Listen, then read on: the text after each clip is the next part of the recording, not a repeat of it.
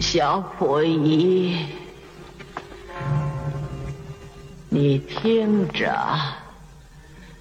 我立你为四皇帝，继承大清的皇位，你就要成为天子。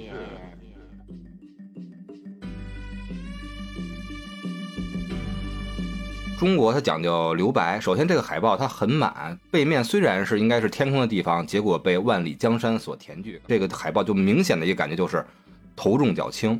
这个小孩子的是他的皇帝的帽檐承载了千军万马、文武权臣，承载了太和殿，承载了万里江山，但是。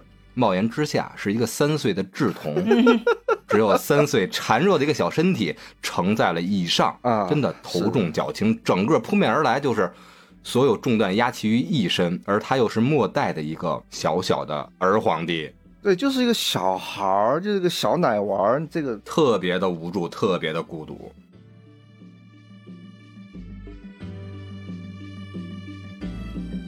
我们在年龄很小的时候是。不敢看这样的电影的。其实真正的大片会有这样的压迫感。你说我们现在说什么大片、超级英雄，来个什么天上地上几亿人乱斗那种，你不存在一个压迫感，不敢看。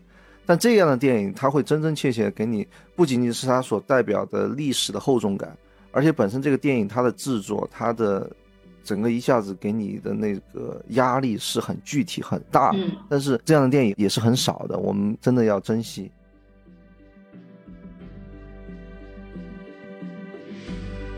欢迎进入传记片电影乐的绝对领域，我是今天的末代皇帝选片人红珠。啊，大家好，好久不见，我是今天的末代皇帝邀请的主播米娜酱。我是那个就是一只眼有点小眯的那个大臣吧。哦，可以可以。二师兄，我是二师兄。Hello，大家好，我是。我是一二八，我本来想说 我是那个被那个小帕帕盖住的慈禧。哦，我改了，我改了，我是二师兄，我是那只蝈蝈。谁是那只老鼠？对吧？有蝴蝶，有蝈蝈，还要差老鼠了。不行，老鼠太惨了，老鼠太惨了，真是。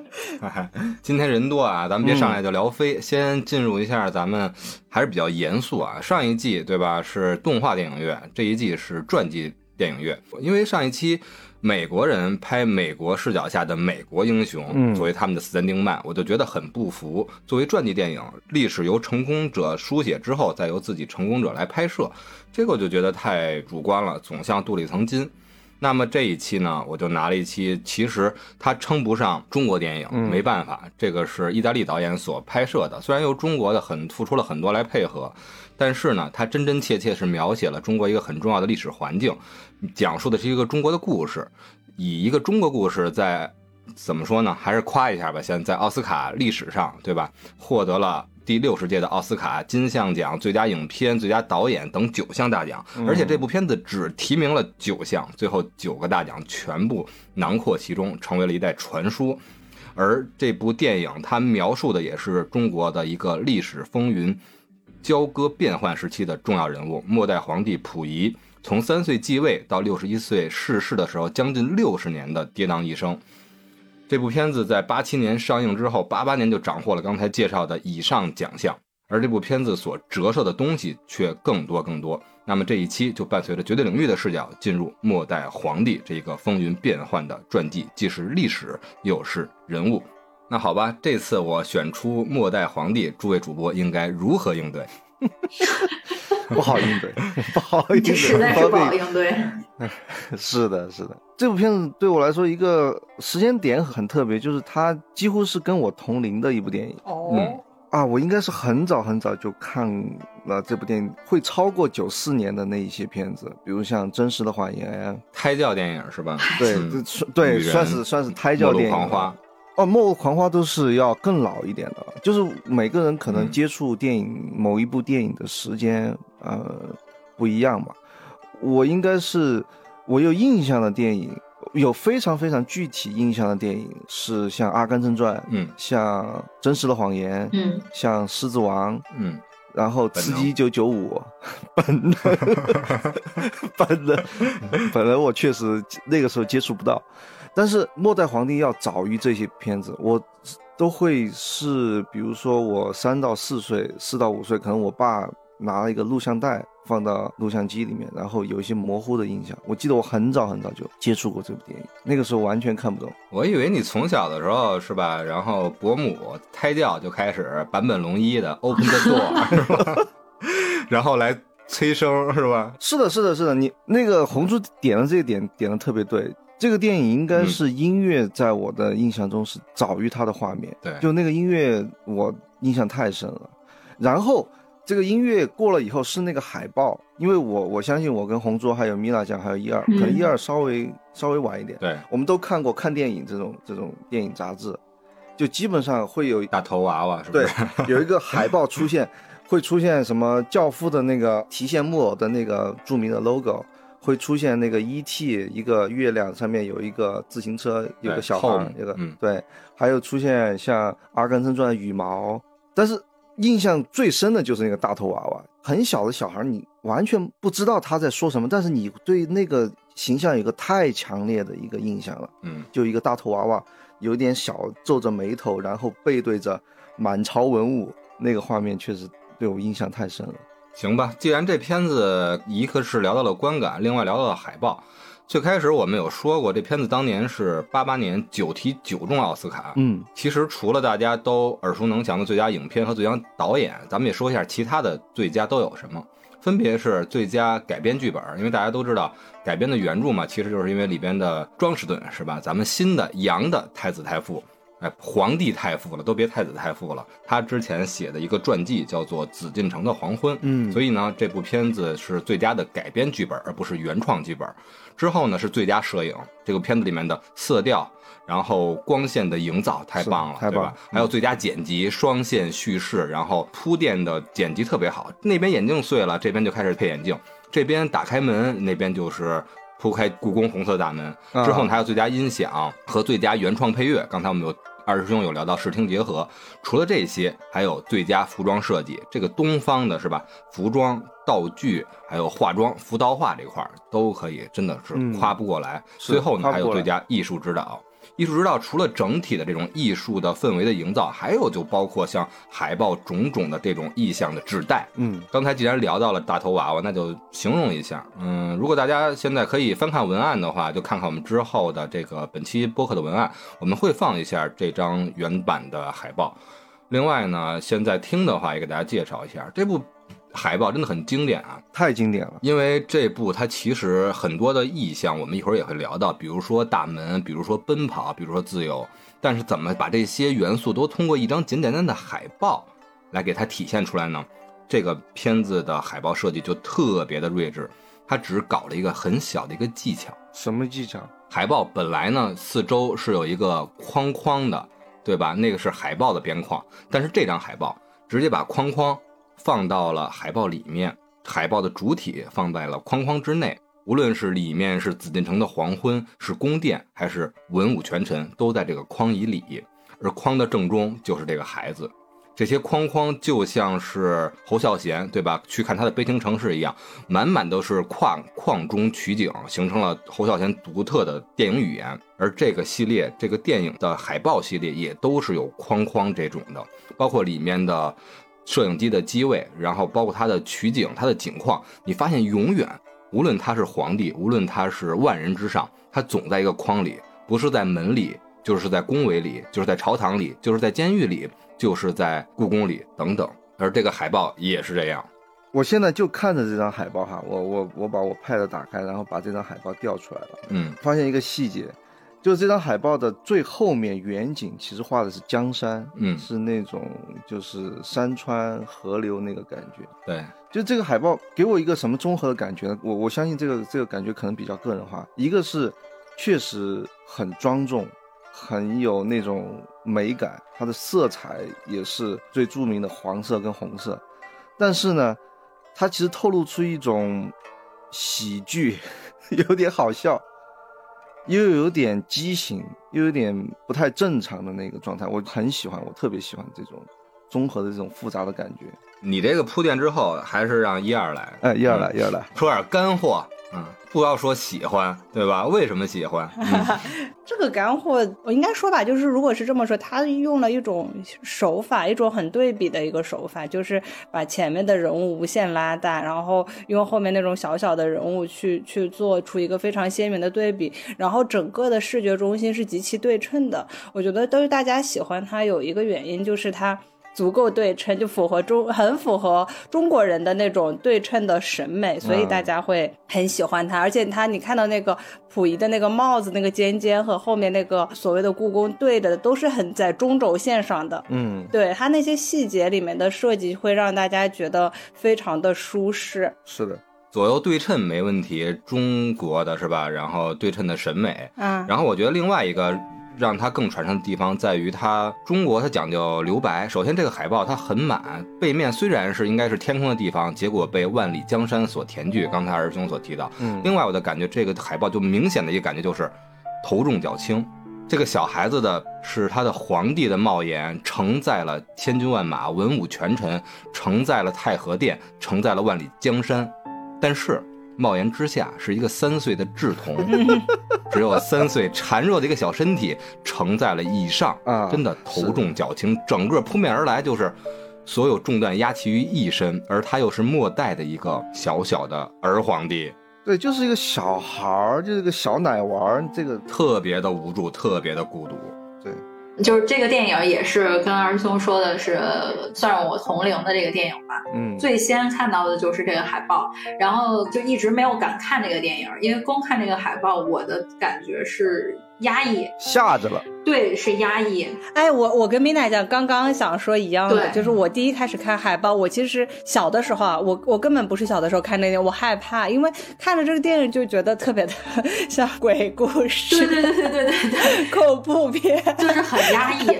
是的，是的，是的，你们的感觉是对的，我觉得。对，然后其次就是后来再长大一点儿，了解了大概的这个历史的近况之后，结合他这个名字叫末代皇帝，他虽然是一位皇帝，但是在我看来，就是按这个海报来看的话，它更像一个王朝的祭品，嗯，嗯，啊，就这种感觉。是，嗯，就是他作为一个王朝的结尾的那个人，我不敢去翻开看这有多惨烈。然后是一个三岁的孩童经历了，用他一生去经历了一个王朝的覆灭，就觉得特别残忍。然后后来是了解了历史之后，就更不敢看了。那你这么说的吧，西宫是吧？慈禧太后，西宫老佛爷，这等于是本来他还等于是还不错了呢。相比帝国没有毁在他手里，没有成为末代，要不然他的这个人设多惨。要不是最后孙殿芳一炮 轰开了，没有一，因为一个王朝的覆灭，一定它不只是说这个叫什么，就是之前看的那个系统的哲学里面说到，系统之所以会衰败，是因为无组织的力量，它是一个积蓄的过程，它一定是一个量变，最后到达一个质变，而且是一个文化的迭代，一般就是一百年左右为一个文化的迭代的这么一个生成，它只是。显现就好像纣王那会儿说说纣王昏庸无道什么的，但其实人家也挺勤快的，在历史上真正还原的时候也对吧，也要替人家证明一下。只是后来为了 昏君还是少数哈。对他只是 卡到了最后一任，前面积累的问题太多了，他一个人根本解决不了。嗯，谁赶上谁倒霉。你就接手了这么一个烂摊子，对你也没有办法。好吧，嗯好吧我们大明王朝是吧？歪脖子树那也是赶上了，没办法。哎，那咱们就进入这个视角。可以，可以，可以。一张海报我们可以聊二十分钟，这个电影 且聊着。快切快切，可以理解啊，大家心情可以理解，一切还是因为这片子选片人选的好啊。真是哎呦我不知道啊。这段切啊，主要是这时候自黑一下，然后杀一下咱们扩散的思维，那就按照正常的逻辑吧。这个片子加了一个海报的环节，确实因为这个海报设计太经典，没办法，不得不聊。那正常的顺序的话，绝对领域的套路是吧？一上来咱们还是从卡斯进入，嗯，刚才说了半天，这部片子还是一个意大利一个老易的视角来看中国，而他能够拍这个电影，其实确实是有一定的原因的。对，跟他的身份有关。对，最重要的是因为在意大利本国他是前意大利的共产党员的身份，哦以这个红色的背景来去中国直拍一部电影。首先，作为国际友人，作为我们的老朋友，对老朋友，那就是相称相得益彰，一路绿灯通行。而且贝托里奇也很懂，他虽然之前拍了很多西蒙巴利内斯比较情色的，是吧？但是这次他给中国拍，人家就明确做了一个二选一，非常懂得如何把这些剧本放到这边的拍案上，让那边去做选择。一部呢是反映1927年上海工人运动的，在西方也同样有名的，叫做《人类的命运》一部小说。另外一部呢就是改编于溥仪的自传《我的前半生》，嗯包括刚才说的紫禁城的黄昏，而形成这部《末代皇帝》。我们的国家就选择了末代皇帝，非常的英明，对吧？然后同时呢，这部片子。也有制片人为其筹资的达到两千五百万美元的预算，在当年来说，确实是八十年代的天文数字。很高了。在咱们的国家的配合上，也形成了独一份儿。不仅是第一部，而且是至今的唯一一部在故宫完全开放，给了导演贝托里奇绝对自由进行《末代皇帝》的拍摄，甚至调用了一万九千名、将近两万名的临时演员。是的，我们会在很多地方看到这部片子的一些拍摄的资料或者纪录片儿，就会看到很多，对吧？虽然主语言他用了很多英语，但实际上所有的群众演员的调度来说，全是用的咱们的普通话。里面的就贵呀、少熙呀、李正啊，哇，那个声音太好了，太好听了。嗯那个就是满朝文武那个贵，嗯那个哇啊，那个真的是据说当时是就是现场直接采集这个原始音频，嗯而且那个紫禁城的城楼很高，就是它那个城墙很高，刚好就起到了隔音的作用。他们在里边拍摄的就现场采音，收音非常好。嗯，就我有个感受哈，就真的是那个时候天时地利人和能出这样的，先不说它是不是好片，或者是就很顶级的那种佳片哈，嗯但它当之无愧，它是一部大片。嗯嗯，米娜酱和一二说的对，就是我们在年龄很小的时候是不敢看这样的电影。嗯其实真正的大片会有这样的压迫感。嗯你说我我们现在说什么大片、超级英雄，嗯来个什么天上地上几亿人乱斗那种，你不存在一个压迫感，不敢看。但这样的电影，它会真真切切给你，不仅仅是它所代表的历史的厚重感，而且本身这个电影它的制作，它的整个一下子给你的那个压力是很具体、很大。嗯。但是这样的电影也是很少的，我们真的要珍惜。真的，我去也是了解了一嗯下，这个是第一部在紫禁城内取景的影视剧，是的，是当时得到了中国政府的许可，而且整个政府是同意该片的拍摄，并且对内容没有任何限制的。我真的想给那个时候的政府鼓鼓掌，所以说才能成就这样的电影。是真的。而且刚才聊到那个服化道是当请了那个溥仪的弟弟来做的顾问，剧中人嘛，溥杰嘛，嗯啊，是的，对，所以整个的这个服化道的还原度是非常高的。嗯嗯，咱们继续啊，这个导演刚才说了，贝托里奇之所以因缘际会是吧，也就是天时地利人和促成这部作品。这个导演其实真的很棒，刚才提到了他之前的一些当导演的作品，其实他编剧也很牛啊。这次他编剧参与了一些改编，同时他之前还有一个编剧二师兄《西部往事》，哎，哦，意大利出人才，对吧？你看《西部往事》，对吧？意大利眼中的那种美国，虽然有一些是吧，意大利的黑手党的一些情节，而这又是他眼中的中国。哦，而且他之前拍过中国纪录片，我觉得这个导演啊，在他的国际视角真的不简单。嗯那当然了，只有这样一个导演拍不出这么完美的一部作品，他更多的需要中国本土化、本地化和历史性的移植和延展。我觉得，因为我看了一下，他在拍《末代皇帝》的时候，他差不多四十多岁，其实是很年轻、很年轻的一个时候，相当年轻。嗯。就我看完整部电影哈，我觉得他是带着一种很复杂的感情，但是总的来说，他是喜欢中国的，嗯。不不是那种无脑的那种脑残粉的那种喜欢哈，他是带着很复杂的一种心情，但是他对中国的那种感情，我觉得是很深的，特别是对于溥仪这样一个人物，嗯。嗯，导演咱们刚才聊完了是吧？又聊了他之前的编剧作品，嗯然后贝托里奇其他的作品，我们也会在文案中体现一些。大家对这个导演感兴趣的话，他的很多作品真的值得推荐。另外呢，刚才有提到，光靠他一个人没用，你拍中国怎么能没有中国本来第一特别重要的一个是刚才说到中国政府的支持，嗯第二重要是因为他原来改编的原剧本。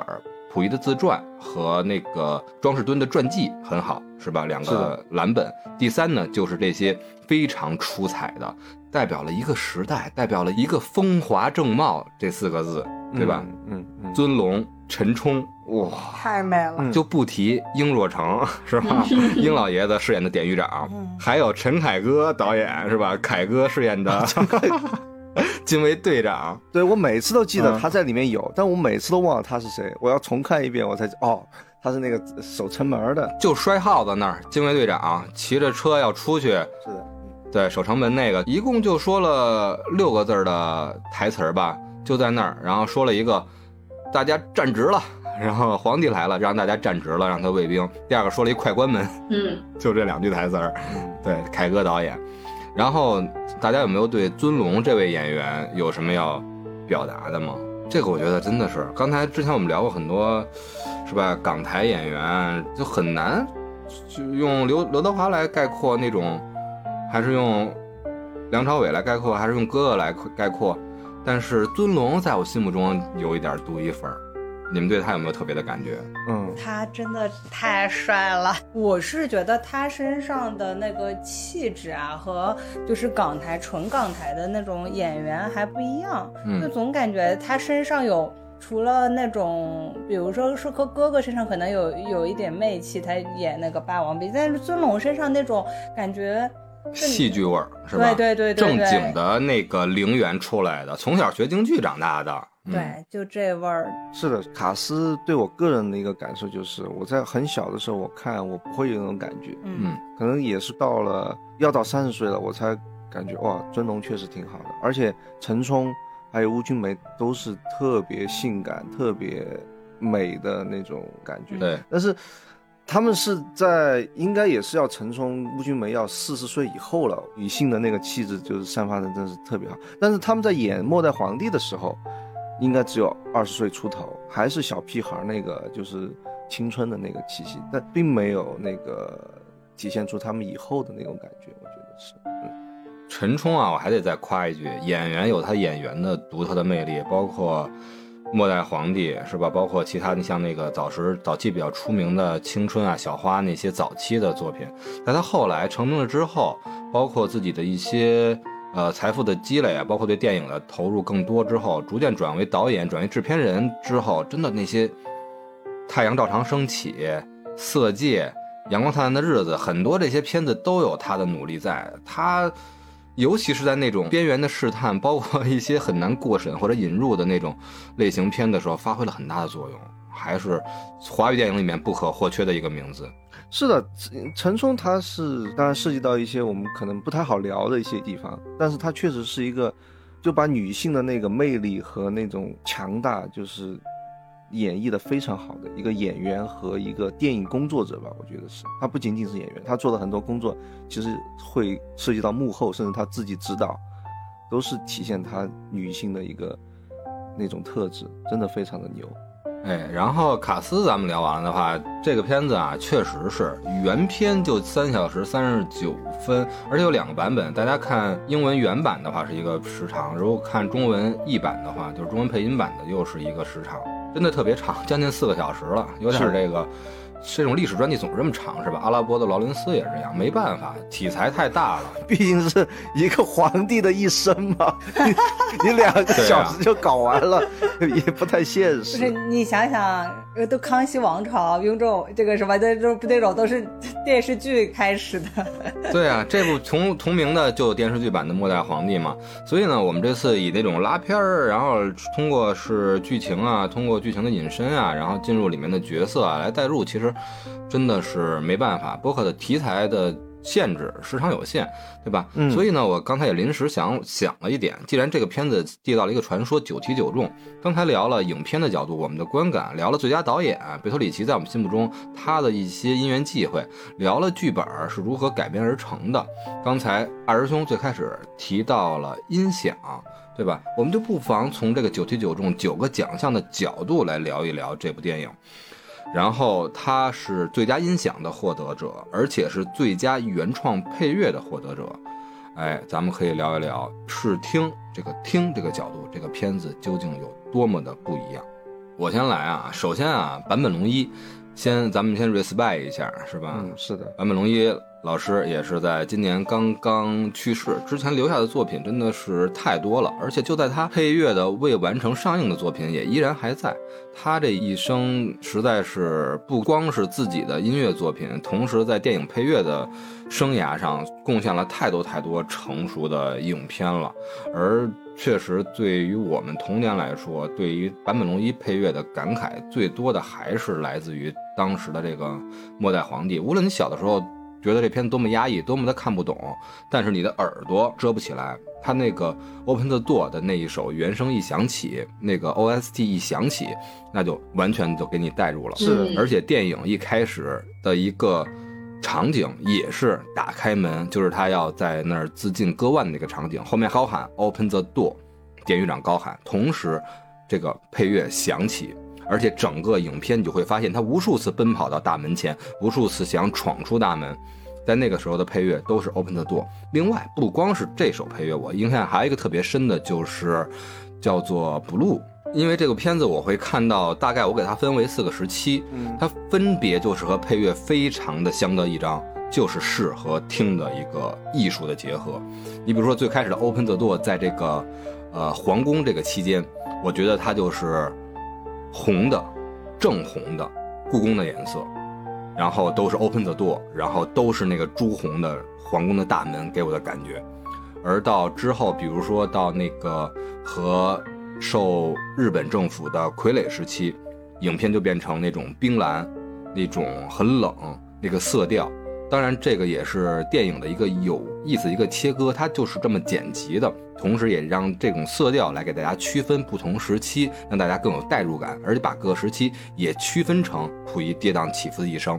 在那个冰蓝时期、那个日统时期、傀儡时期，它的配乐就是不录。再到后来呢，就是可能聊不到，但那段其实也值得大家非常值得去看，比如说就是像。平行剪辑交代的另外一条线，就是在战俘营是吧？要对他审判那个时期，就非常的呃黑，非常的灰，就是那种灰色的一个时期。然后他的配乐又变成了一个风格，到最后就是十年浩劫时期，包括他已经步入了老年那个时期，同样反映了一个很纠结、很拧巴的一个时期。整个国家的命运和整个时代都是那么拧巴，包括大家也会看到一个很细节。就是所有的自行车，大家穿着工作的衣服，那时候的工作的衣服是吧？灰灰的一片。大家到了红绿灯，不是绿灯往前走，是红灯往前走啊！没注意到这个细节，大家可以着重去看一下那个细节。那个时候的红就不代表之前的那个红了，那个时间的绿也不代表那个时间的绿，而红跟绿的指代又完全相反，就是一个疯狂的时代。而那个时代的配乐又不一样。所以呢，对于我来说，这个片子之所以好，我选它出来，不光是它承载了一个独特的时代、一个独特的历史、一个独特的人物，还在于它本来就作为一个电影来说，在我心目中真的足够优秀。无论是视，无论是听，还有视听的结合，确实，我我印象最深的还是因为这些旋律。基本都能在我的大脑里面回想。我印象最深的就是两个，一个就是像刚刚红珠说的那个关门的，经历了至少有四次关门，嗯，每次都是那样一个很忧郁、很悲伤的一个音乐。还有一个音乐是刚刚红珠没提到，就是片头的那个音乐，就是 Last Temper 这个字幕打出来，然后有印章的时候，那个那个声音，我估计很多人一听那个伴奏主旋律，那个就是皇帝主旋律，嗯，就是。清朝的一个皇帝出现，我觉得大家一听到那个声音，马上就会想到，可能不一定马上会想到末代皇帝，就想到是紫禁城，就想到是紫禁城里面的那种感觉。而且它其中的主要的一些一些协奏的，不光是用咱们这些中式啊或者民族的乐器，它还出现了什么马林巴琴，嗯，这个就特别有洋味儿。是的，是的，是的，它它就很妙，确实很妙。你这个音乐已经变成一个标志性的一个东西。开头那段音乐，我当时听到之后，第一反应就是，这不是三国杀的那个音乐吗？对，是吧？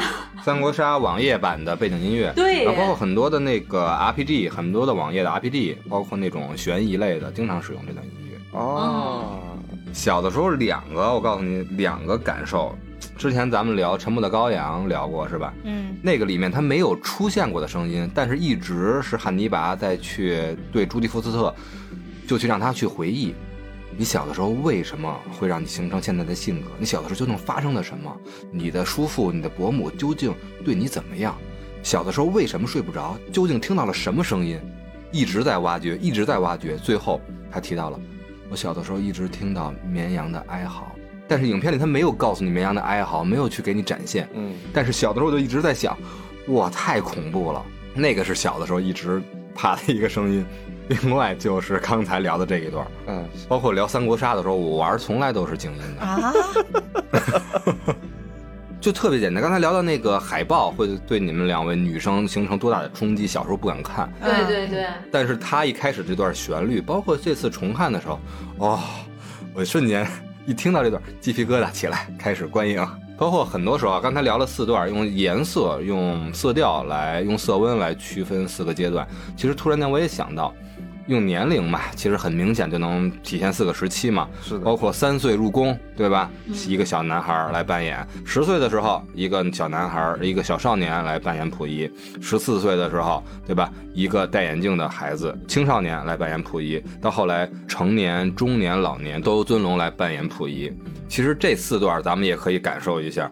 我当年看的时候啊，不同境遇、不同年龄的时候感受都不一样。嗯我在小的时候看的时候，更多的是对那个发愤图强，然后剪辫子、打网球、骑单车的那段溥仪，我特别感兴趣，也开始慢慢理解的他的内心那种矛盾和当时时不我待的那种无奈。而后来成熟了，上了大学的时候再看的时候呢，可能就对那个抚顺时期的这个溥仪感受的多一些。是坐牢时期的嘛，坐牢事情，坐牢啊，对，然后再成熟了，成家之后呢，呃，是可能对那个老年时期的溥仪，尤其是最后回到故宫自己买票回家，然后找蝈蝈突然消失，这个天外来客一样的溥仪感触多一些。嗯但是就在这次更新节目之前最后一次看的时候，我对三岁的那个小溥仪感受特别深。哦，怎么说？看到儿子了，孩子刚刚是这个年纪，我就在想，什么年代，把我自己的孩子要送到宫里，就算让他做皇帝，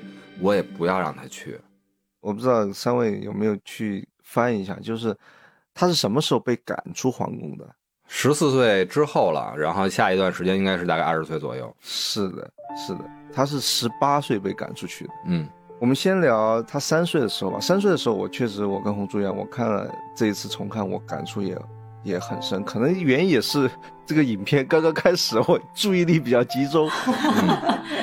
我感受是什么呢？确实是个悲剧。他那个剪辑，他那个一开始那个剪辑，我觉得要超过《阿甘正传》那个剪辑。我说的什么呢？就《阿甘正传》，他回忆的时候是汤姆汉克斯跟长椅上另外一个美女在那聊天，聊着生命就像一盒巧克力，然后他一回一回啊，这个滋味什么，他马上把眉头皱起来，皱起来以后跳到一个少年时期，他正在装那个脚的那个矫正器嘛，因为他小时候那个脚是没办法正常行走，嗯，是这么一个转场。对，溥仪这次这个开头这个转场也类似，是因为他在割腕的时候，他把门关上了嘛，然后那个殷若晨走过去敲这个门，溥仪看在镜中的自己，就想着 open the door，open the door，然后嗯。一下子跳转到几十年前，就是也是敲门要把他带到宫里面去，对。其实是他的一个想象，他肯定是不知道这段事情的，嗯。这个其实就跟这个汤姆汉克斯这一段其实是不一样的，因为那个敲门是他的一个想象，是第三人称我们观众看到这件事情，嗯，这个感受给我其实是更为震撼的一个感受。哎，这就提到了刚才九题九中的另外一个奖项——最佳剪辑了。这个就是一个经典的一个蒙太奇，一个平行剪辑的，对吧？每一个剪辑点都有线索，都是时空的一个串联。是的，是的，所以这个蒙太奇它是一个很古老的一个电影语言手法，但是就是有效啊，就是确实是有效。没错，然后我想说的第二个给我震撼的这个小溥仪的那个点是什么呢？就是他去见到慈禧，他见到慈禧那个环境哈，他见到慈禧那个环境，当时天宫是吧？是的，它是一个天上的一个环境，就是我不知道你们逛过那个罗福禄寿，然后宫女儿，罗汉，旁边是罗汉，他是在一个庙里面，旁边都是那种石像罗汉，就是罗汉殿那种。走过去都是，哇，就是像你说的福禄寿那些宫女仙女，但其实你仔细看是很恐怖的一个状态，嗯，非常的恐怖。就如果你稍微是一个正常人心智的去到那个环境，你会被。吓着 就是就是中式恐怖片那种场景，就是 是是是是，对，当时看那个场景的时候，我就直接感觉特别像那个《鬼吹灯乱入》，或者感觉到了云顶天宫的那种。然后中间是一个那个妖王，然后旁边都是各种小妖在那儿，还有炖那甲鱼汤，大王八汤，整个在里面，我太可怕了，那大王八太可怕了，因为所有人身上都落着灰尘。这也是一个特别好的剪辑，我就觉得当时那个真是太讽刺了。当时慈禧的时候，对吧？然后为了给她晚寿，这边从那个大锅里正煮一个千年的大甲鱼，特别大。是的。然后等这个溥仪继位之后，边上爬出一只小王八。我觉得这个对照太可爱了。是是，可能是有这方面心思在。嗯，是的。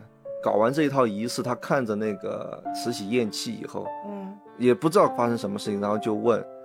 呃，自己的爸爸吧，应该当时是问的自己爸爸，我们什么时候可以回家？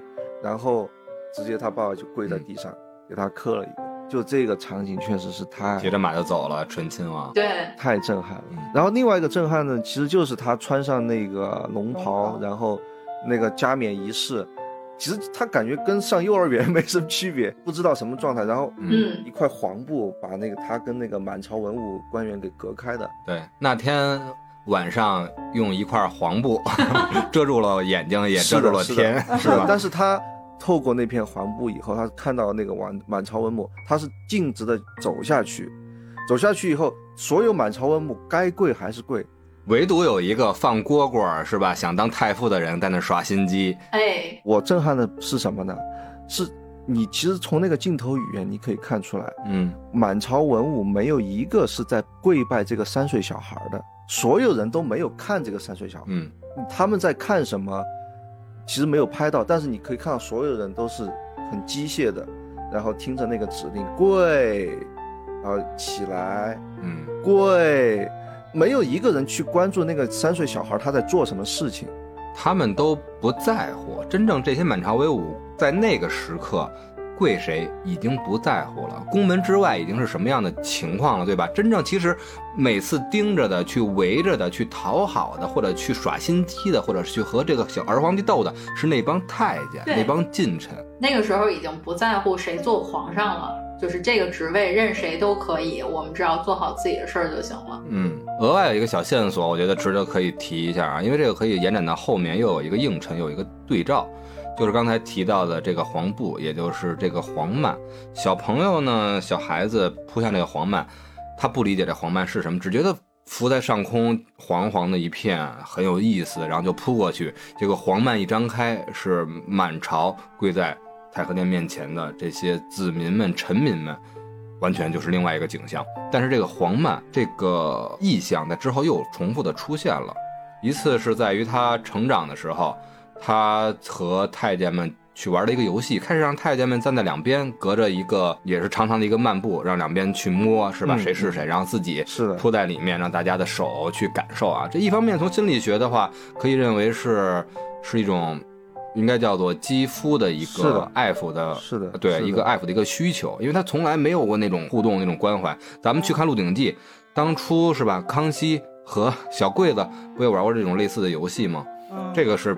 表明他一个心理的一个孤独的状态，一个病态的状态。是的，是的，是的。还有一个非常不知道大家看的什么版本啊，一龙两凤，对吧？这没毛病，是的，是吧？这就是一龙两凤，对吧？他和文秀和和婉容在一起的时候，也是一个漫步。嗯嗯嗯，这个意象我觉得还真的很美妙。你刚才说，我就想说，那块黄布是遮了三个人的眼，是黄布，没错，是黄布。刚刚红珠说的这些场景，它确实同时包含了病态和美感。它就是皇宫紫禁城给我们这些普通人的一个感受，嗯，就同时包含了病态和美感。哎，儿兄最有感触的是他这个儿童时期啊，大家的其他的还有的一些觉得比较有感触的情节，然后比较有隐身，然后值得去更多延展的一些意象吗？或者一些大家觉得真的是很独到，这个片子非常与众不同的地方。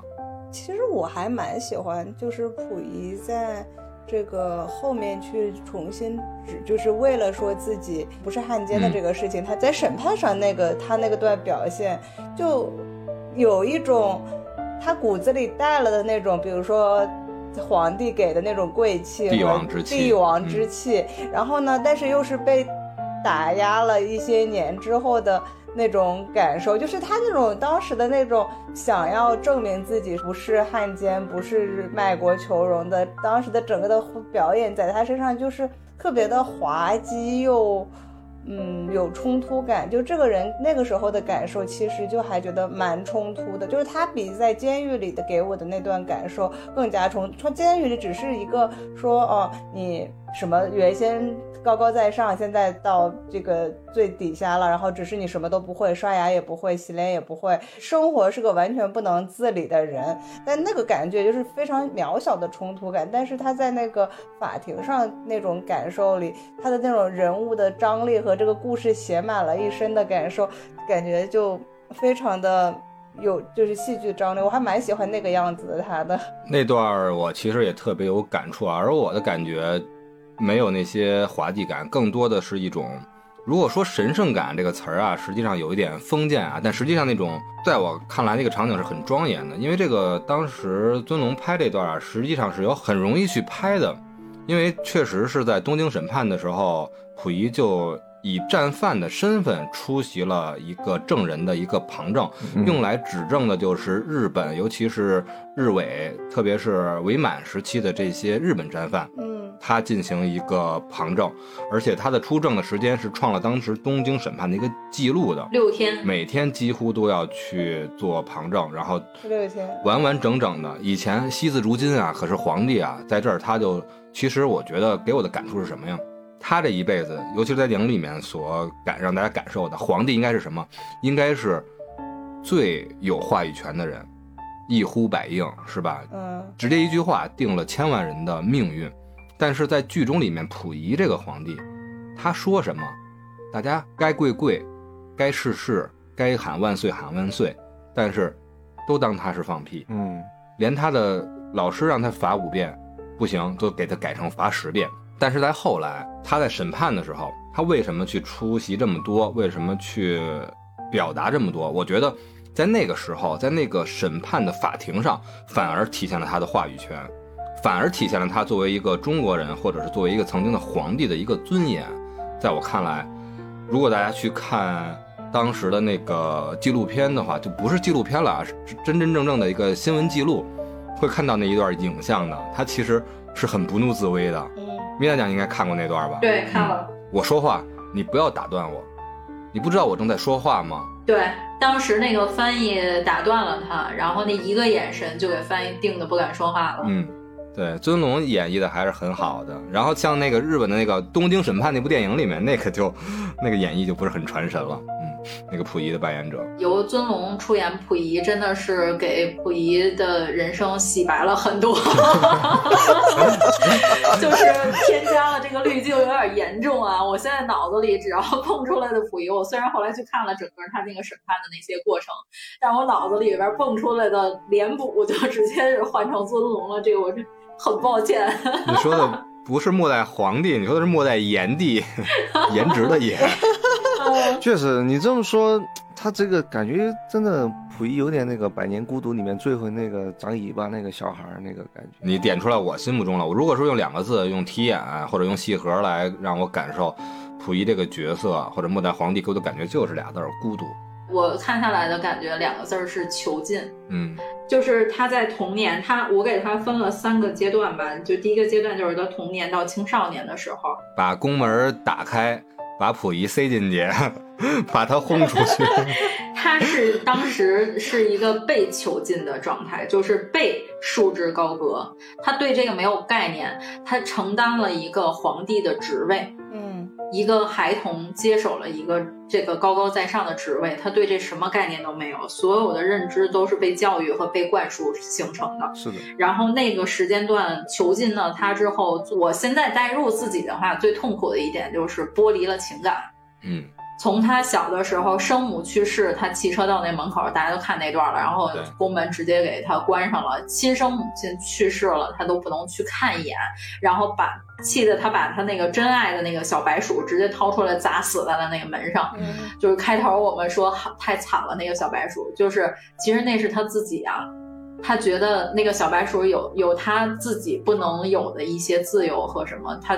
就是把自己的情绪注入在那个小白鼠身上，然后在那一刻他摔死了自己。是的，其实贝贝托鲁奇他这种隐喻、这种象征，在这个电影里面是无处无处不在的。对，动物这点啊，动物在电影里面的出现都不是普通的，除了 是吧，像场景，然后单独的动物都是有指代的。嗯，他还是有情感的，他的情感很多寄托在他那个奶妈的身上，喝到十岁。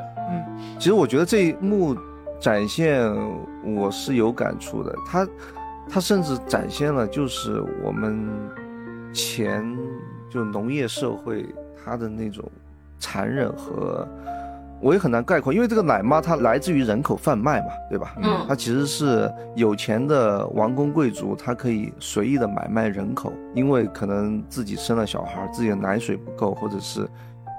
其他的原因，他可以买一个，他不能为自己的小孩，然后去为是吧买他的人的小孩。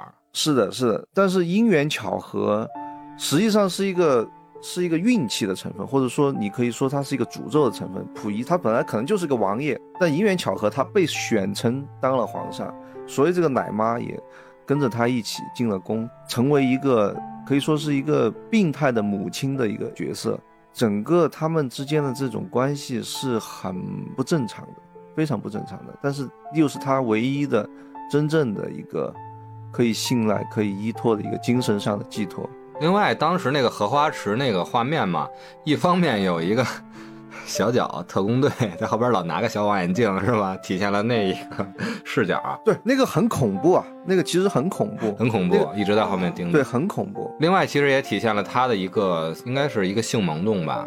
是，你可以看到那个前朝的那些老的那些娘娘，她那个象征其实是特别的强的，就是一种一种窥探真正的权力的一种对你的窥视和一个把控。因为溥仪他其实。他是一个权力的代言，但他从来没有真正的拥有过权力。对，他一直被权力所利用、所观察、嗯，所试探。是的，他那种嗯，无数的贝托鲁奇在这个电影里面使用这种隐喻来反映出这一点。但其实我觉得你们刚刚说的孤独和囚禁这两个是会让我有一种，其实所有的皇帝都是孤独的。就是我感觉我看了中国这么多这个历史的片子里面。就是他们其实同样的是没有办法去信赖任何一个人的，或者是说讲任何一个讲实真话的，跟跟这种大家，就感觉他们每个所在那个位置上的人，其实都还蛮孤独的，啊，但是我我在溥仪的这边感受到的更多的感觉是一种。支离破碎感，我觉得这个是在他身上是让我感觉比较完整的，就是不光是他破碎，这个国家也破碎。当时的那个状况，就是感觉什么东西都是割裂的，就是他的这个割裂是他跟皇宫之间的那个，就是本来你应该是高高在上的皇帝有权威，错位，对错位，错位，对错位感，这种感受其实更强烈。那二师兄呢？我提的是孤独，认为他是。当时中国最孤独的人，然后，呃，米大讲提的是囚禁，是吧？嗯。久在樊笼里，根本不可能反自然。然后一二提的是错位。嗯。哎，这个其实无论是从权力，还是他的人生阶段啊，还是他和那个时代的那种纠葛，时代一变，他也跟着变。对。但是他又变过了，矫枉过正。然后时代又往那边变了，他又又反了，又成为傀儡了。那二师兄呢？最后是给他下一个什么定义的？给你的一个关键词。我觉得我同意米娜讲的一个说法，他可能不分不同的阶段。我觉得可能在他就是当中国末代皇帝的这十八年，我可能给他归纳一个词语，就是梦境。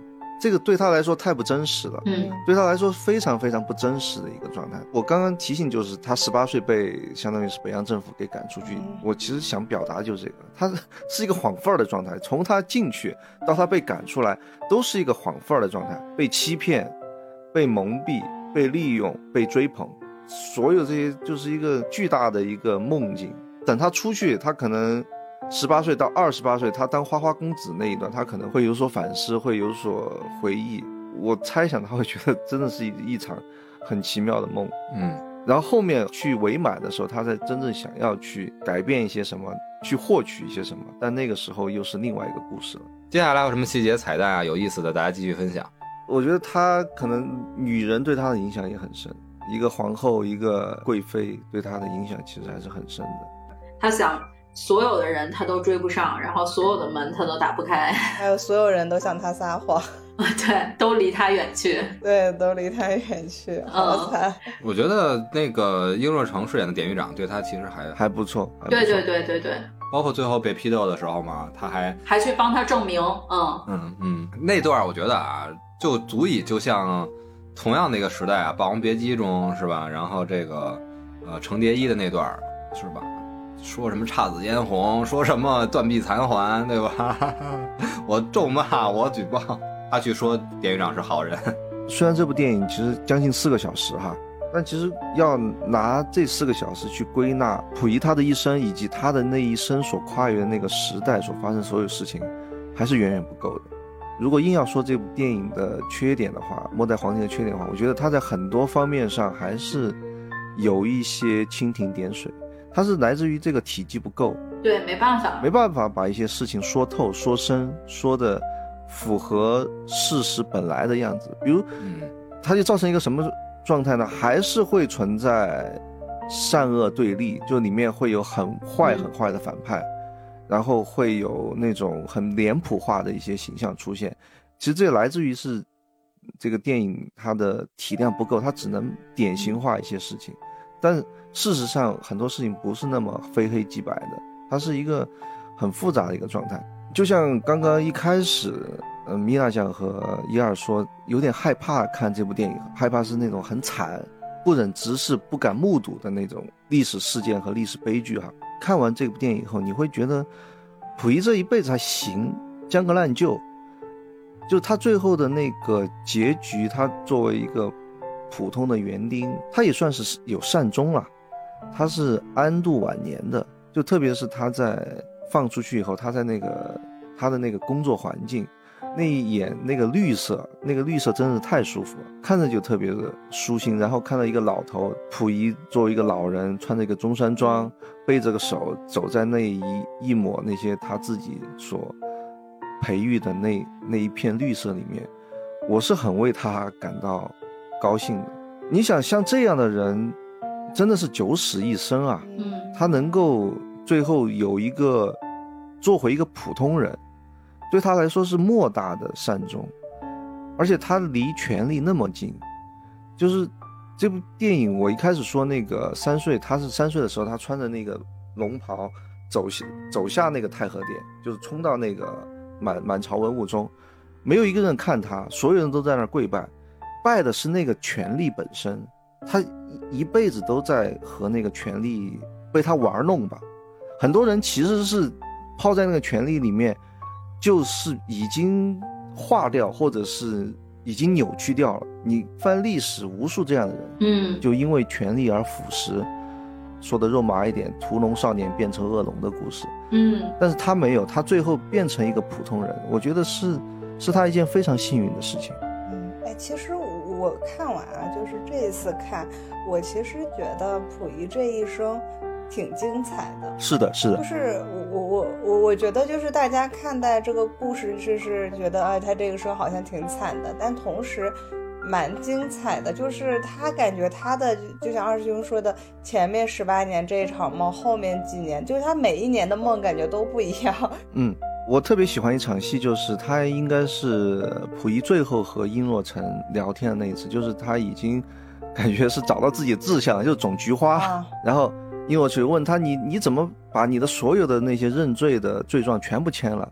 很明显的有一些是你根本不知道、不知晓、不不存在的事情，你都全部就就招了、就认了。你是怎么想的呢？你是跟我们作对吗？”嗯其实那个时候，我觉得溥仪已经晃范儿了，他知道这个游戏规则是什么样子的。他那个时候，或者说他已经出局了，或者他已经通关了，他不再想和所有他之前打交道的这些事情有关系。所以我觉得那个时候是他的一个一个救赎，他真正的可以在那个时代，因为他是一九六七年去世的嘛，往后又会发生更可怕的事情，甚至说他在那个时候去世对他来说是一个福报，再往后他可能会越来越艰难。嗯，从这个角度来说，我觉得他还是。挺幸运的吧，嗯，我从他身上看到的是，从小他是被被束之高阁嘛，就是被灌输各种教育，然后所有的观念、呃情感，然后以及传统习俗什么的，从小的时候，在他童年和青少年的时候，对他。的原可以说是原生家庭环境对他的影响，原生家庭，然后是是，他也有原生家庭的，是的，就还原到我们这个大家都所在的整个的人生的进进程来看的话，就也是他原生家庭的部分嘛。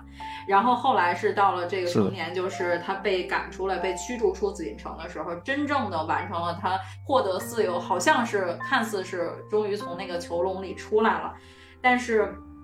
就是他那会儿叫什么花花公子的那段时间，但是他其实是囚禁在他自己之前被灌输的那些认知和定义里面，嗯，就是他把自己留在了那个高阁里，然后渴望一直能持续那样高位的状态，被尊重、被敬仰、被需要等等的这些，嗯，然后最后是在整个的呃关在那个古顺战犯管理所写了我的前半生和他那个就是。典狱长和他之间的这些对话交流之后，才终于完成了一个叫什么自我的探索，就是自我认知的一个清晰的这个界定。刚才燕儿也说了，在那个里边，他才真正学会了自己怎么扣衣服，然后怎么穿鞋子、系那个鞋带儿，嗯，就是真正完成了一个独立自我的迈进，然后。其实他在成年的时候，他是渴望被改造了。对他，其实那个时候成年以后出来是渴望去获得情感上的认可，或者说去呃获取这些的。就是他那个二王妃要跟他离婚的时候，他特别不愿意嘛，嗯，就是但是他也不知道怎么去表达。其实他对他也是有所喜欢的，是的，但是就不知道就是有障碍的，嗯，然后自己也没有冲破那个障碍，然后到他晚年的时候已经可以。建立了和外界的一个有效的沟通，就真正完成了一个自我的认知和融入的这个世界。我觉得也是那个时代给予了他这样一个机会吧，还能最后走到自己生活过的地方。对。插段野史啊，溥仪作为皇帝，应该是对吧？是最硬气的男人。实际上，真正的历史上呢，确实不是很硬朗，嗯，自己本身也不是很行的。所以，嗯，这个文秀跟他离婚啊，也代表了一种是吧？时代的进步，对，对，幸福的追求。懂了，懂了，哦，还有这么隐喻呢？这也太隐了。行，懂了懂了，这个是什么？中国第一个第一任离婚的案子是吧？是是是，真的是，啊啊啊！感觉新时代女性的崛起就靠着文秀离婚，站在巨人的肩膀上和巨人离婚，杨彪。就是在电影里面，溥仪他确实是一个彻底的失败者。他有两次想要和权力硬刚，一次是那个尊龙，第一次就是。就由他来扮演溥仪的那个镜头，就是他拿这个匕首就在那跳舞嘛，但是象征的是他要向这个皇宫真正的权力机构，就是那些太监宣战，就是我要调查一下你们到底在搞些什么什么名堂，就是在我背后搞什么鬼。但是其实最后是他失败了，因为太监他一把火就可以把所有的证据全部。消灭掉。第二次就很明显的就是伪满的时候，互相都是知道是什么情况的，互相利用嘛，就是一个媾和的一个状态。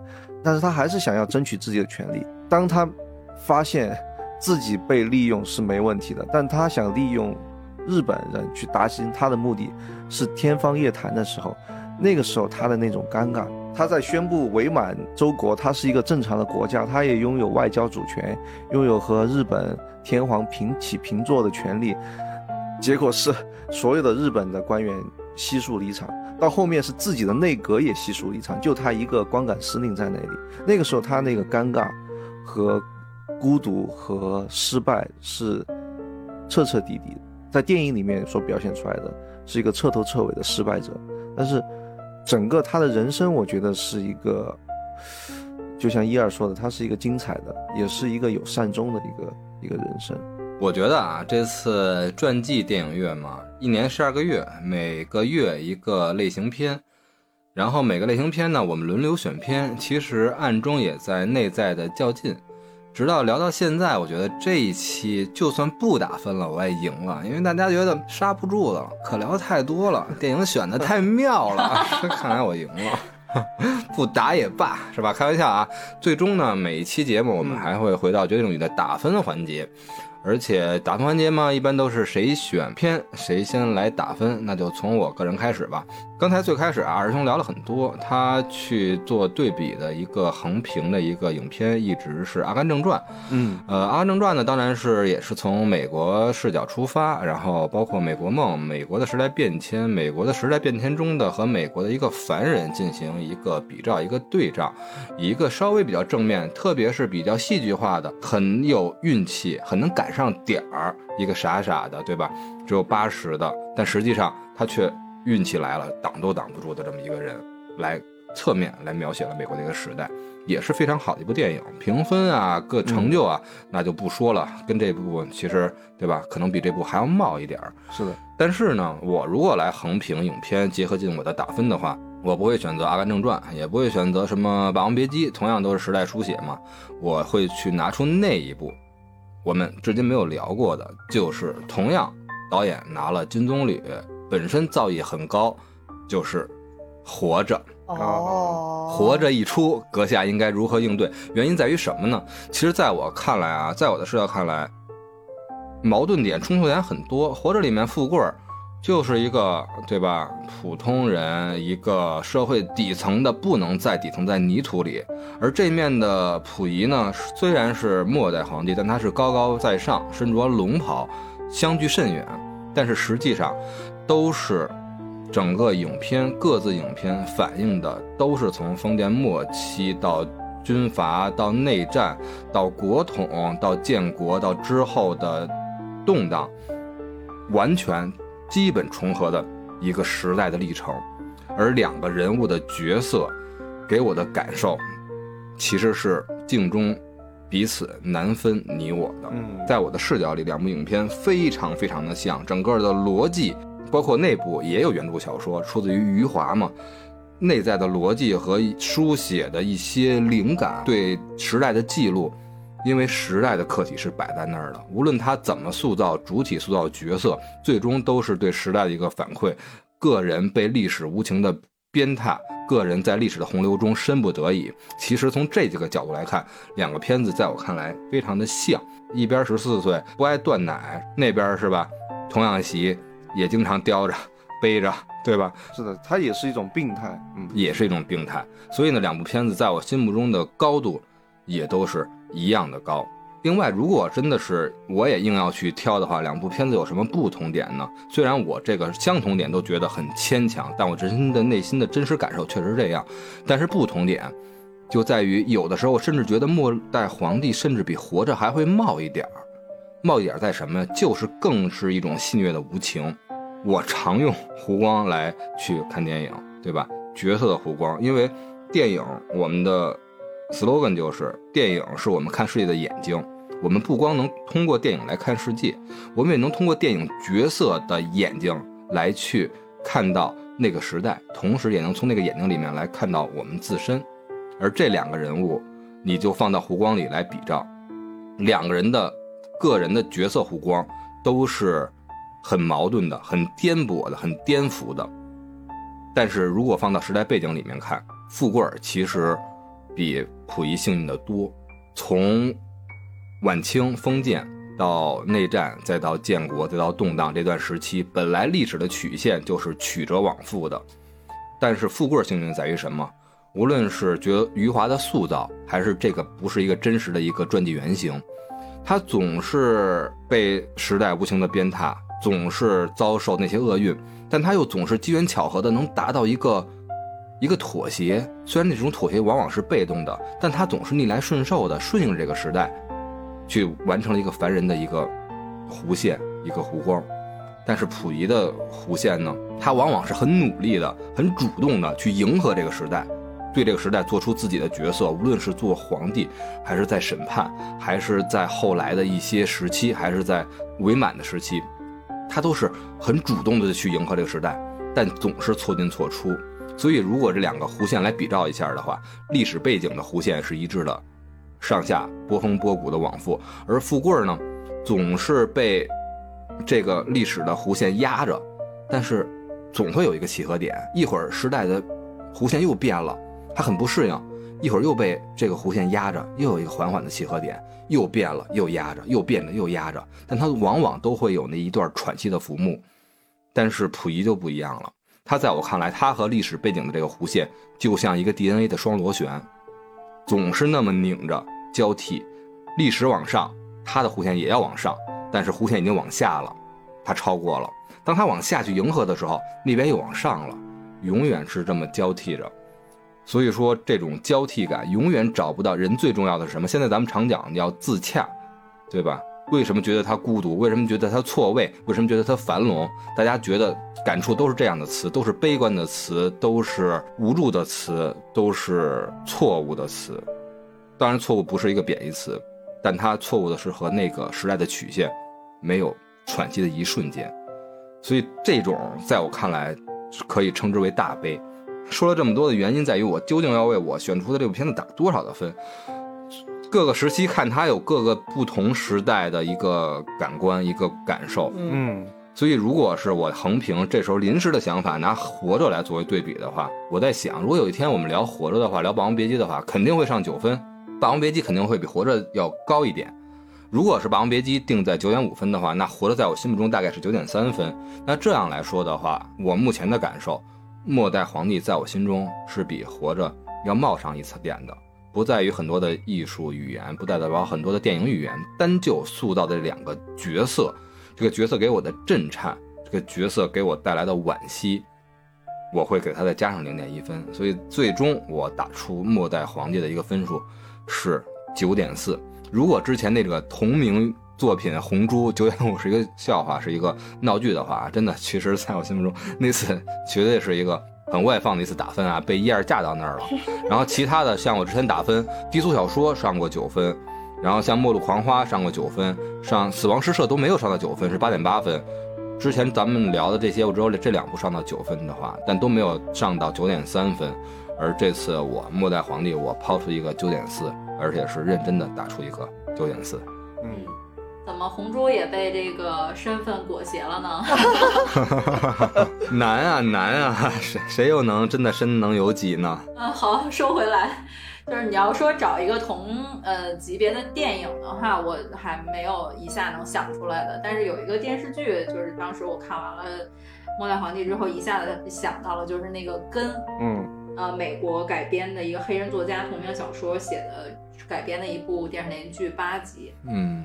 然后是整个讲了他们黑人是怎么为奴隶贩卖到美国，然后南北战争啊等等的，就是以一个黑人的视角，然后他们三代人在那儿生活，他从小到他寿终正寝的整个过程，也是还原了当时美国那个历史。嗯，然后对比下来的话，我觉得在一个一百六十三分钟的电影里边去还原整个那个时代发生的波澜壮阔的事件，是完全。给导演很大的压力，我觉得，嗯，怎么剪辑，就像二师兄说的，怎么剪辑或者说去留的这些，都是一个很难取舍的。所以分数的话，我先说吧，我也是九点四。呃，我是觉得里面很多细节是没有办法能在这样的时间段内去完全展现的，但是导演已经我觉得做的很极致了，然后所有的演员们的表表现也是很完美的。也是没办法，这个语言都是这个英语，嗯，就是当时所拍的都是英语嘛，因为导演是听不懂中文的。当时我也去搜了一下，而且现场的演员有意大利人，然后美就这个英国人，还有日本人，就是大家沟通起来可能就是统一成英语是最方便的。再有就是导演他能，对他能控制整个。画面呀等等的这些进程，所以没办法是一个英英语的交流的这么一个基础。是的，呃，然后再有就是里边有一些人物的这个刻画服化道的话，呃，肯定是没有什么太大的问题，是应该当时还原的很好。但是整个拍摄的这种压抑感啊，还有就是有一些这种面具化的，像二兄刚才说的一些面具化的中国的这个脸谱，我觉得可能在当时的西方人眼里留下了一些不太好的印象。然后其他的没有，作为电影，我觉得很成功，很好。嗯，我来打分吧，我打一个九分吧，我觉得我给他打一个上九分的最大的理由，我觉得就是因为他在我心目中是一个非常难得的一部大片。这种大片在电影的这么多年里面，绝对数，呃，应该说不算少，但是相对数来说还是非常非常少的一种一一个种类。我能想到，就像阿拉伯劳伦斯这样的电影，或者是更早的，可能拍《埃及艳后》啊这种。但是我可能达不到像米娜酱和红猪那么高的原因，就是他可能在我心目中。有一些地方有一些浅显，就是他其实有些事情没有说的特别明白、特别透彻，他还是停留在一些很表面的东西。我不排斥就是隐喻象征，但是如果过多了的话，而且是那种很浅显的隐喻象征，就像把那只白老鼠拍死在那个门上，说实话有些浅显，有些太直白了。包括那句台词，他就是我的蝴蝶，我觉得也其实有一点画蛇添足了。只要一个蝈蝈就全足够了。对对对，我觉得我我还是喜欢一些留白，喜欢一些藏得更深一点的那种体会的东西。我所以说我综合来说，我给这部电影打一个九点零分吧。总的来说，我还是觉得不能错过的一部电影。如果你喜欢传记电影的话。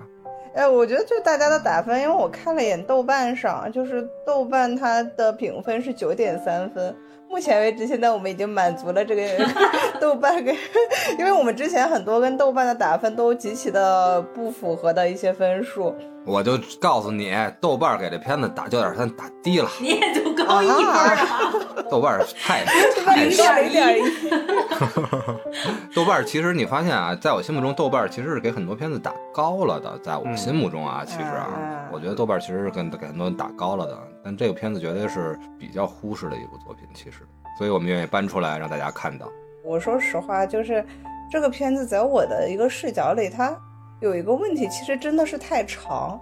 放回现在来看，就是大家愿意花四个小时认认真真的把这部片子看完的人，真的不多。我真的有这种感受，有可能更更多的大家会去，呃，快看啊，或者怎么样。就是这个，就这个是一次性一部头要看完四个小时的这个左右的电影，其实是这个片子对我来说是一个不不 OK 的点。嗯。但是这个确实是我们的问题，这个确实是我们的问题。但我还是推荐看，就是很奇妙的体验。你可能到了三十岁以后，就像我一样，你会有一个很奇妙的对照。这个对照，我觉得还是一个财富。但是总的来说，你如果很小的话，这部电影来说，肯定你是看不懂的。就这么说吧，这电影完整版是二百一十分钟，然后剪辑版是一百六十三分钟。如果是按照二百一十分钟来算的话，如果大家用五分钟看电影，二百一十分钟可以看多少部？可以看到四十多部电影。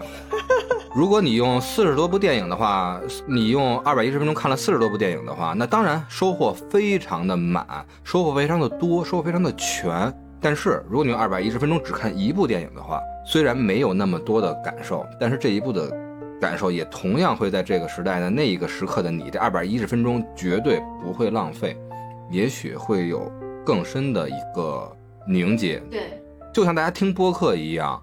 如果你去听三五分钟的那种，是吧？今天发生了什么事儿？今天什么事儿很热？谁跟谁离婚了？谁跟谁下面又要结婚了？当然也可以听，会掌握很多新鲜的消息。但是播客存在的价值，二百一十分钟，对吧？一个播客这期我们也许要做两个小时，那完全也有它自己存在的道理。一个人去说两个小时是一种感觉，四个人在这儿。对吧？四个蝈蝈在这吵了两个小时，也是另外的一些价值。对你，比如说像《末路狂花》，如果你只是看一个短期的话，那你就看不到中间精彩的部分，对吧？布拉特·皮特那三千一晚就没了。何况咱们那次是吧？咱们四位，咱们都在的那一期是吧？播客时间比电影原片都长啊，《末路狂花》那一期。刚刚米娜讲说《末路狂花》，你如果只看一个十分钟、五分钟的一个梗概。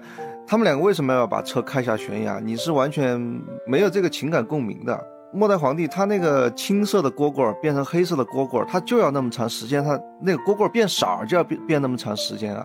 你不可能要求那个蝈蝈五分钟它就从青色变成黑色了。五分钟的那个电影解说里面肯定告诉你，那辆是吧青色的雷鸟肯定是堕入悬崖了。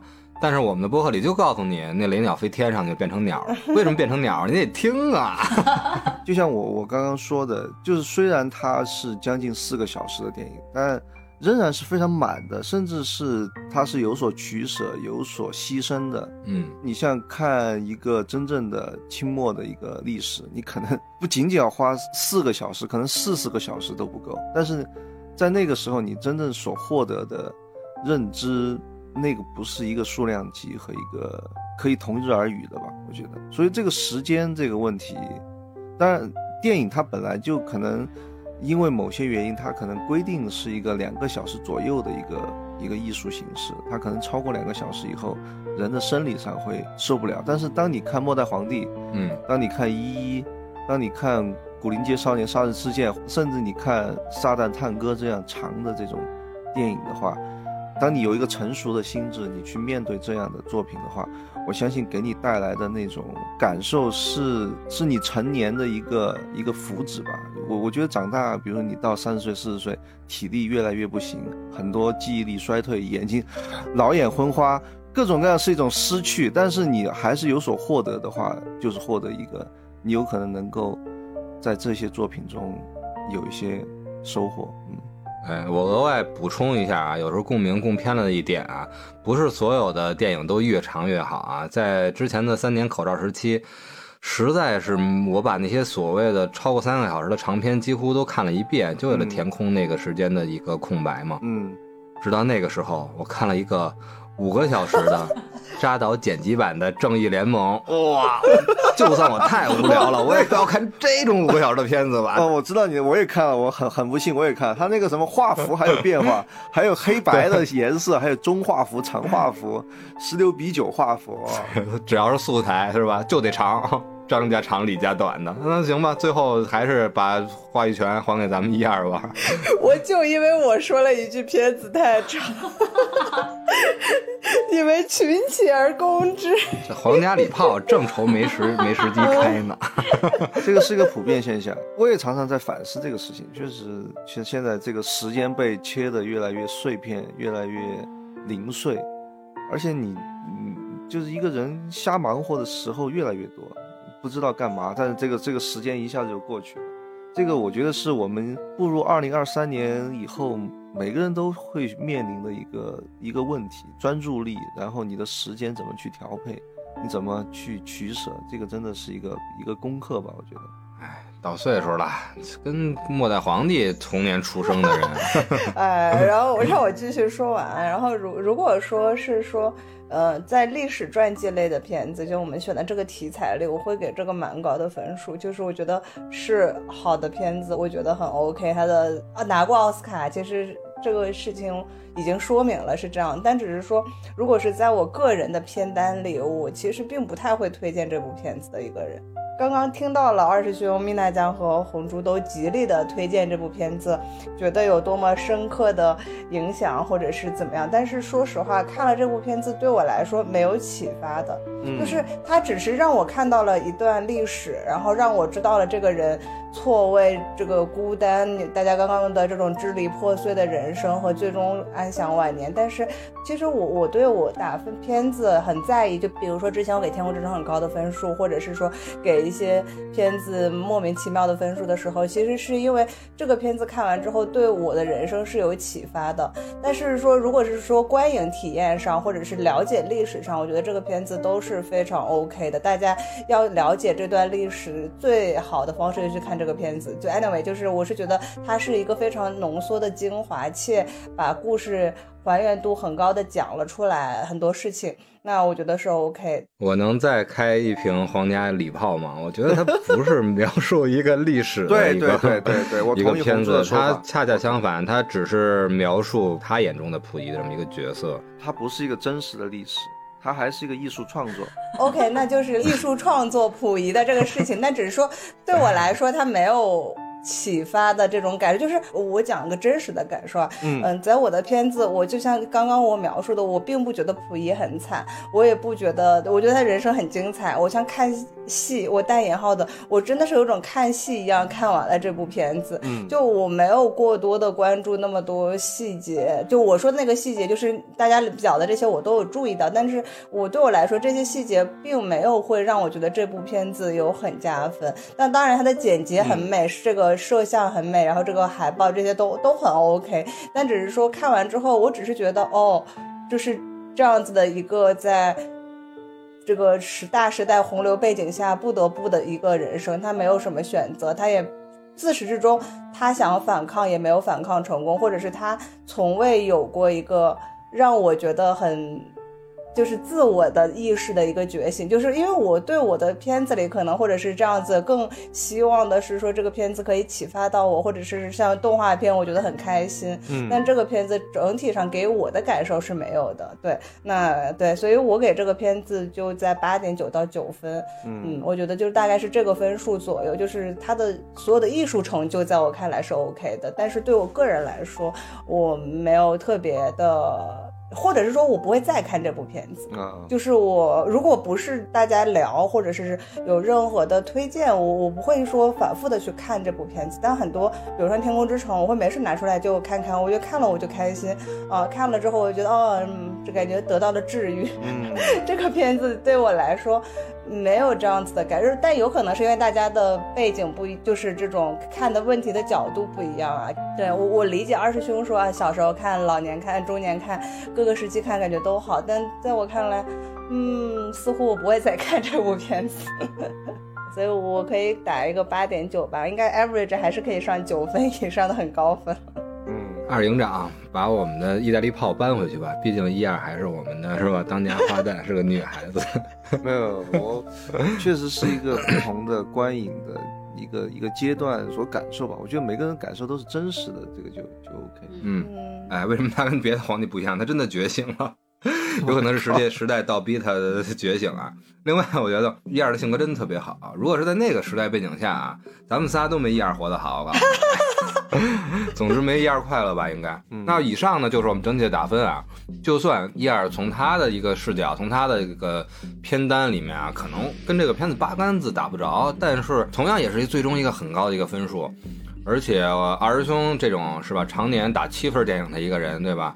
上了八分已经是他觉得好片子，上了九分很难得。嗯，而且我们之前合作过这么多电影啊，咱们上了九分的啊屈指可数，对不对？嗯，纵观看来，目前是不是《末代皇帝》评分最高？好像比低俗小说还要高吧？之前冠军是低俗小说吧？我觉得特别好的一件事就是在于咱们这次搞那个类型电影月，不是说我们掉书袋，非要把电影啊按照我们的一个视角来给它分个子丑寅卯，按照一个类型片给大家这么去吧，给它放放出一些框框。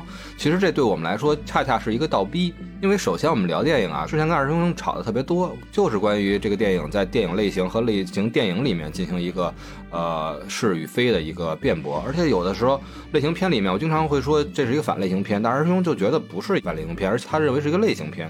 就比如像之前的《河边的错误》，所以呢，我们也用这个方式来倒逼，也为了提高我们对鉴片影片的一种鉴赏和对不同的类型片的一个了解。更重要的呢，还是对于我们把这个选题当月拿出来之后，我们会穷尽我们的片单，我们的脑之下的，首先先排除其他那种模糊类型的。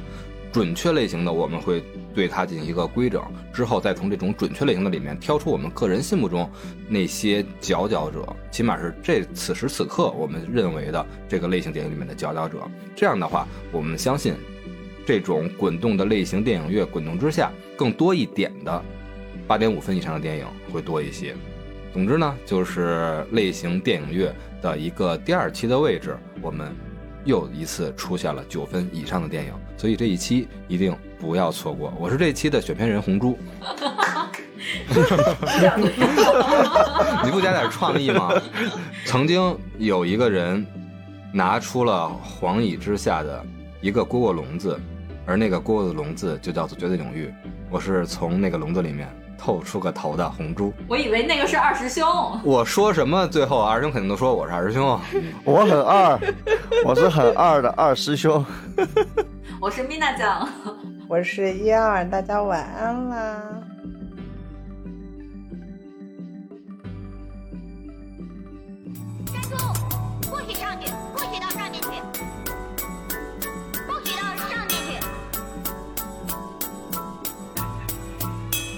是谁呀、我住在这儿，我是这儿门卫的儿子。啊？